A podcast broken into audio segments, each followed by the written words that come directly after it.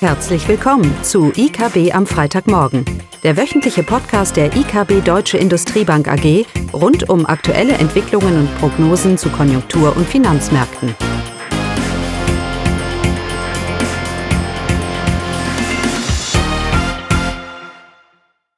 Willkommen zu IKB am Freitagmorgen mit Klaus Bauknecht und Caroline Vogt. Heute berichten wir über folgende Themen: ein Marktüberblick, USA, und ein Statement zur Europawahl, Konjunkturlage und Perspektiven in Deutschland und das Sonderthema China. Also, los geht's. Ja, die Negativität auf den Märkten hält an. Das ist ein Déjà-vu mit letzter Woche eigentlich. Wir haben US-Renditen jetzt bei unter 2,4 Prozent, obwohl die Inflationsrate in den USA ja auch angestiegen ist und aktuell bei um die 2 Prozent verweilt. Aber aktuelle Zahlen sind nicht bedeutend. Es sind natürlich die Erwartungen und hier bleibt die Einschätzung eher negativ. Und diese Negativität wird auch durch die Fed selber geschürt. Wir hatten die Fed-Minutes, die rausgekommen sind diese Woche. Und wenn man das durchliest, dann kann man am Ende auch nur daran zweifeln, ob die Fed jemals ihre Zinsen nachhaltig anheben kann. Denn sie sagt uns zwar, dass dieses und nächstes Jahr die US-Wirtschaft über ihrem Potenzial wächst oder wachsen sollte, was ja eigentlich eine Zinsanhebung bedeutet. Gleichzeitig sagt sie aber, dass sie in ihrer geldpolitischen Ausrichtung weiterhin nur auf aktuelle Zahlen schaut.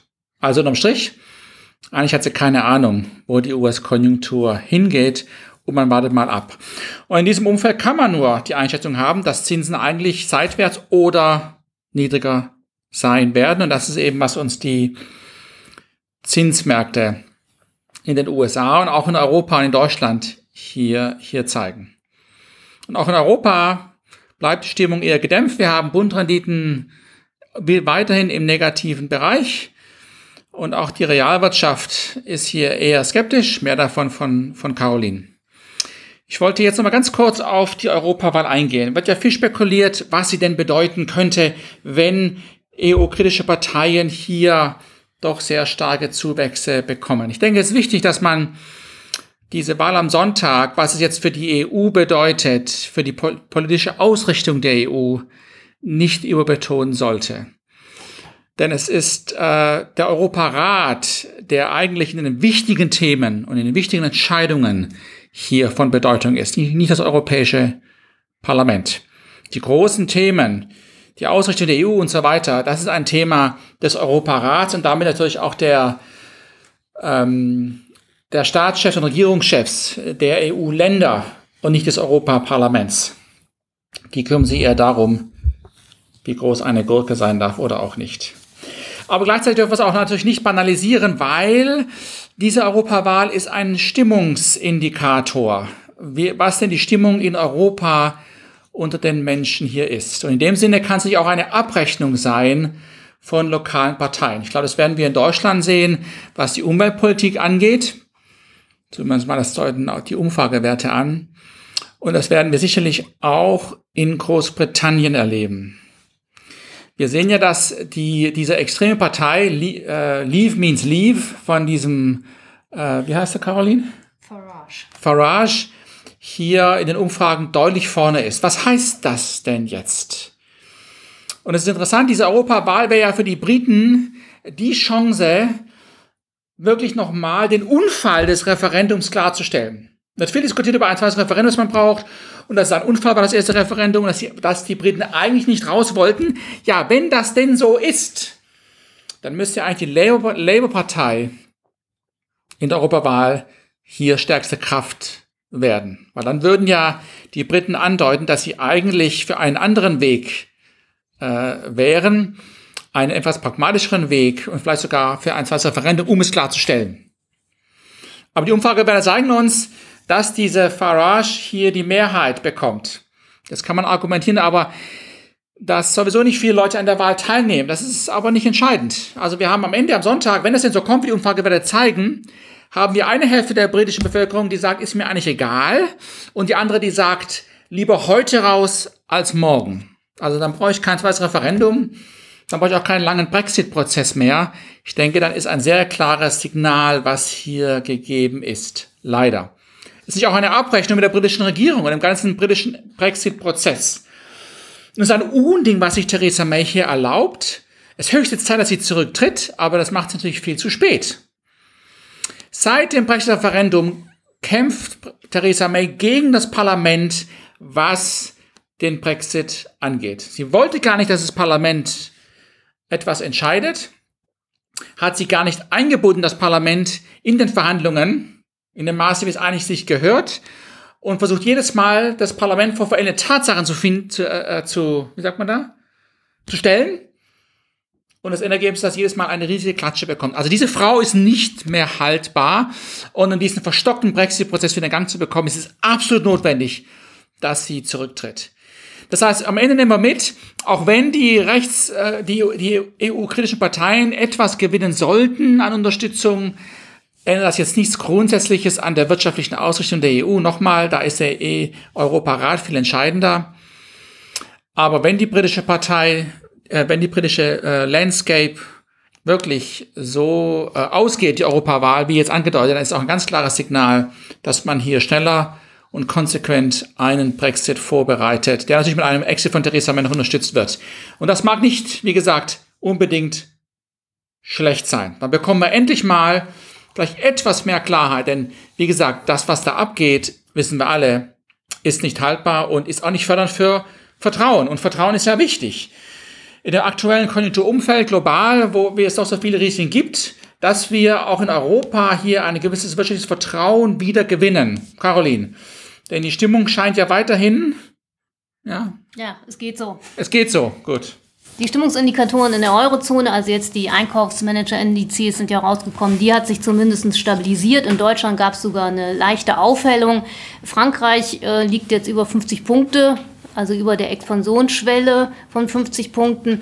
Aber dennoch, äh, das sind alles Werte, die, die eher auf einem auf niedrigem Niveau verharren.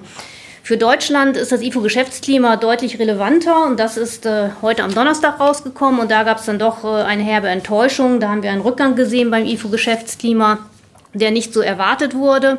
Bezogen auf die Komponenten, es werden ja die Geschäftsperspektiven und die aktuelle Lage abgefragt, ist es so, dass äh, insbesondere die aktuelle Lage deutlich schlechter beurteilt wurde. Das ist schon überraschend. Und die Geschäftsperspektiven, das ist noch überraschend, die haben sich leicht aufgehellt, auch wenn nur um 0,1 Prozentpunkt. Aber es gab eine Aufhellung. Bezogen auf die Branchen ist es weiterhin so, dass insbesondere die deutsche Industrie, dass hier die Stimmungsverschlechterung anhält. Hier sieht man doch eine, eine deutliche, eine sehr extreme Stimmungsverschlechterung so dass insgesamt ähm, ja, das IFO-Geschäftsklima keine überzeugenden Signale liefert. Ja, und das zeigt uns auch der DAX. Da ist erstmal deutlich ins Minus gegangen. Und das ist das Problem, es gibt zu wenig Volkswirte, die Händler sind. Denn wenn man die Zahlen mal richtig analysiert, dann wird sich doch ein deutlich positiveres Bild ergeben. Zumindest mal, was das erste Quartal BIP-Wachstum angeht in Deutschland. Da, da liegen wir zwar mit 0,4 eher so im Mittelmaß, kann man argumentieren, aber wenn man sich mal die Zahlen genauer anschaut, dann ergibt sich doch ein sehr, sehr positives Bild. Nicht nur für uns, die wir grundsätzlich immer etwas vielleicht positiver sind. Denn dann sehen wir, dass der Rückgang in den Lagerbeständen einen Wachstumsverlust von 0,6 Prozentpunkten verursacht hat. Was heißt das? Was ist passiert? Die Nachfrage ist da, aber die Produktion, die Angebotsseite kommt nicht nach und in Folge sinken die Lagerbestände. Und diese Lagerbestände haben 0,6 Prozentpunkte am Wachstum gekostet. Das heißt, hätten wir das nicht gehabt, wäre die Angebotsseite so dynamisch wie die Nachfrageseite, dann hätten wir ein Wachstum im ersten Quartal von einem Prozent gehabt. Oder auf Jahresbasis hochgerechnet, wie es die Amis machen, vier Prozent. Und das ist doch schon bedeutend. Alle Komponenten, der private Konsum hat ein sehr hohes Wachstum gezeigt, 1,2 Prozent zum Quartal. Aber auch die Bauinvestitionen, ja sowieso, aber auch die Ausrüstungsinvestitionen. Und das Entscheidende ist, sie ziehen weiter an. Wir haben jetzt nicht nur eine einmalige Beschleunigung im Wachstum, sondern wir haben schon das seit dem dritten Quartal eigentlich eine Wachstumsbeschleunigung in den Nachfallkomponenten. Und darum haben wir auch das erste Mal seit fünf Quartalen mindestens dass der Außenbeitrag wieder positiv ist. In keinem Quartal im letzten Jahr hat der Außenbeitrag, also Exporte minus Importe, einen positiven Wachstumsbeitrag gemacht. Im ersten Quartal dieses Jahr war es der Fall. Ja, Da haben natürlich auch vielleicht die Importwachstum beigetragen, dass es nicht so stark war, aber unsere Exporte sind auch mit einem Prozent gewachsen. Und im weiteren Verlauf ist natürlich davon auszugehen, dass diese Rückgänge in den Lagerbeständen ja nicht, nicht permanent oder endlos sein können. Die Nachfrageseite wird reagieren und das deutet doch darauf, Caroline, dass wir auch in den nächsten Quartalen eine gewisse D Dynamik in der Konjunktur sehen und das Bild realwirtschaftlich doch bei weitem nicht so schlecht ist, wie das uns der DAX oder auch die Bundrenditen im Moment andeuten. Oder? Genau. Deswegen bleiben wir auch bei unserer BIP-Prognose von 0,9 Prozent. Sicherlich auch in unserer Prognose ist mit eingeschlossen, dass das äh, zweite Quartal schwächer verlaufen kann. Aber hier kann es auch positive Überraschungen geben, wie Klaus ja gesagt hat, aufgrund der Lagerbestände. Dann in der zweiten Hälfte rechnen wir mit einer Belebung der, der Weltkonjunktur, die sich dann eben auch auf Deutschland übertragen sollte, sodass wir hier eine Belebung der Wirtschaft sehen. Aber auch äh, hier sind unsere Prognosen, unsere Quartalsprognosen mit 0,3 Wachstum, 0,4 Prozent Wachstum hinterlegt, also kein, kein extre keine extreme Vorstellung. Also von daher, ähm, wir bleiben bei unserer BIP-Prognose von 0,9 Prozent und denken auch, dass, äh, der, dass die Wahrscheinlichkeit eher gegeben ist, dass man bei knapp unter 1 Prozent liegt, als bei einer BIP-Wachstumsprognose von 0,5 Prozent. Also es gibt äh, ja, ein Prognoserisiko nach oben, aber eben auch nach unten aufgrund bestehender Risiken. Aber ein Prozent, das ist schon mal, das ist mal, mal ein Wort. Ein Wort. Natürlich mittelfristig haben wir auch so unsere Bauchschmerzen. Das ist ja auch bekannt. Wir machen uns hier große Sorgen natürlich, wenn sich der Euro mal drehen sollte, Euro-Dollar oder Euro grundsätzlich von einem relativ schwachen Niveau aktuell, dass das vielleicht den Export belastet. Wir machen uns auch Sorgen, dass der deutsche Staat hier mit Geld umwirft, als ob sie eine eigene Notenbank haben, könnte man jetzt fast sagen. Ähm, hier, was die, was die äh, Rentenpolitik jetzt wieder angeht, was auch die Kohleausstieg ausgeht, da wird ja erstmal Milliarden vergeben. Ja, jetzt natürlich gerade vor der Wahl ähm, und im Nachhinein dann erst die Konsequenzen über die Jahre versucht herauszufinden, was es denn bedeutet für die Strompreise und für die deutsche Industrie.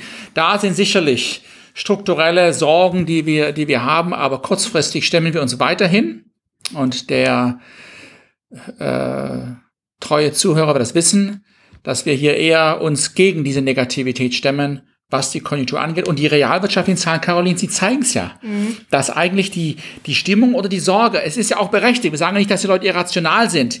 Natürlich anhand äh, Brexit und US-Handelskonflikten ist eine gewisse Sorge schon gerechtfertigt, die sich in Stimmungsindikatoren spiegelt.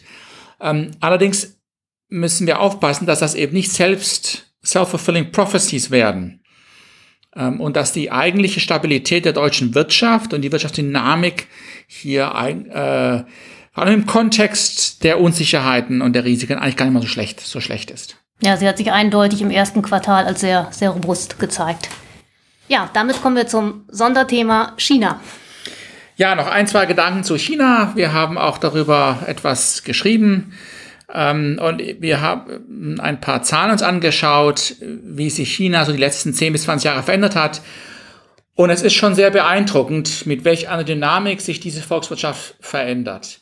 Wir haben ja alle die Sorge, dass das Konjunktur, das Wachstumsmodell der Chinesen so am Ende ist oder irgendwann mal am Ende sein wird und dass die äh, chinesische Konjunktur deutlich nachlassen wird. Ähm, und hier liegt vielleicht auch der Fehler, dass wir immer auf ein Wachstumsmodell verweisen. Ähm, wenn man sich die chinesische Wirtschaft anschaut, vor zehn Jahren ist sie fundamental anders gewesen als heute und vor 20 Jahren nochmal anders. Es ist ein Prozess der ständigen Erneuerung auch im Wachstumsmodell. Und das sieht man natürlich vor allem, wenn man sich die Wertschöpfungsketten anschaut in China. Also es ist hoch beeindruckend, mit welch einem, mit welch einer Dynamik hier die Chinesen sich erneuern und sich innovieren, wenn es dieses Wort gibt, Innovationen generi äh, generieren ähm, und somit eigentlich ständig, wenn man Schumpeter hier, Schumpeter, die schöpferische Zerstörung, da kann man mal nach China schauen, was da an schöpferischer Zerstörung abgeht und in welchem hohen Maße sie sich ständig erneuern. Sie bewegen sich nach oben in, den, in, der, in, der, in der Wertschöpfung und mehr und mehr durch eine Verbreitung der lokalen Industriebasis auch. Ähm, und das zeigt sich auch in der Leistungsbilanz. Die ist ja ausgeglichen in China. Die Tage, dass China billig exportiert, hier billige Güter, die sie kopiert hat, die sind schon weit vorbei. China ist führend, was Innovation angeht, was Patente angeht, was technologischen Fortschritt angeht. Ähm, und die Frage für uns in Deutschland ist nicht, wird das Wachstum nachlassen oder nicht? Die Frage ist eher, ob wir in Deutschland die Innovation und die Bereitschaft haben, uns in dem hohen Maße zu verändern, dass wir auch morgen noch im chinesischen Markt Opportunitäten sehen bzw. Risiken adressieren können. Auf der Nachfrageseite wie auch auf der, auf der Angebotsseite. Das sind nicht strukturelle Themen, die da auch eine Rolle spielen, aber es passt sehr schön rein mit dem Punkt, den ich vorher gemacht habe, in welchem Moment, in welchem Irrglauben man auch lebt, Stichwort Steuereinnahmen und dass es immer so weitergeht.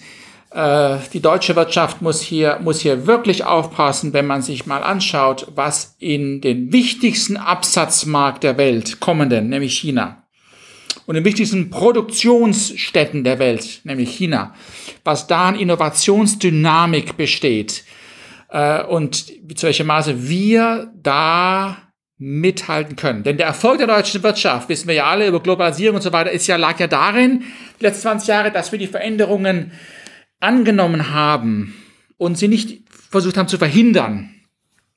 Und da ist wirklich eine große Herausforderung für uns, dass wir diesen Innovationsgeist, diese Dynamik weiter aufrecht, aufrecht erhalten. Und von daher sind wir da relativ wenig besorgt, auch kurzfristig, was das chinesische Wachstum angeht. Und das schließt natürlich den Kreis, was Caroline gesagt hat, für das Konjunkturbild in Deutschland dieses Jahr. Caroline, darum sind wir auch für die Exporte dieses Jahr auch relativ gut gestimmt. Ja, wir haben ja gesehen im ersten mhm. Quartal das Wachstum sehr gut und das passt in unsere Prognose insgesamt. Auch diese Zollthematik nochmal, darf ich auch nochmal ganz interessieren. Auch das, es wird am Ende den amerikanischen Konsumenten schaden und die Fed hat darüber auch gerade eine Studie rausgebracht. Es wird weniger dem chinesischen Produzenten schaden, weil er durch seine hohe Produktivitätssteigerungen jeglichen preislichen Wettbewerbsverlust durch Zölle relativ schnell kompensieren kann und es auch historisch getan hat. Das sieht man ja auch in den, in den Zahlen. Gut, aber genug davon. Nächste Woche, was steht denn? Ja, insbesondere an? natürlich die Europawahl, das Ergebnis. Daneben äh, Verbrauchervertrauen kommt in den USA und UK und Deutschland raus. Da wird es von Interesse sein, was Klaus ja gesagt hat, ob eventuell die Zollpolitik in den USA auf das Vertrauen durchschlägt und in UK eben, ob die Brexit-Verhandlungen, ob die sich negativ durchschlagen. In Deutschland dürfte das Ver Verbrauchervertrauen stabil bleiben. Nächste Woche sind wir schlauer. Okay. okay. Also, schönes Wochenende. Tschüss. Das war das wöchentliche IKB am Freitagmorgen. Sie wollen immer über neue Ausgaben informiert bleiben? Dann direkt den Podcast abonnieren. Oder besuchen Sie uns unter www.ikb-blog.de slash podcast.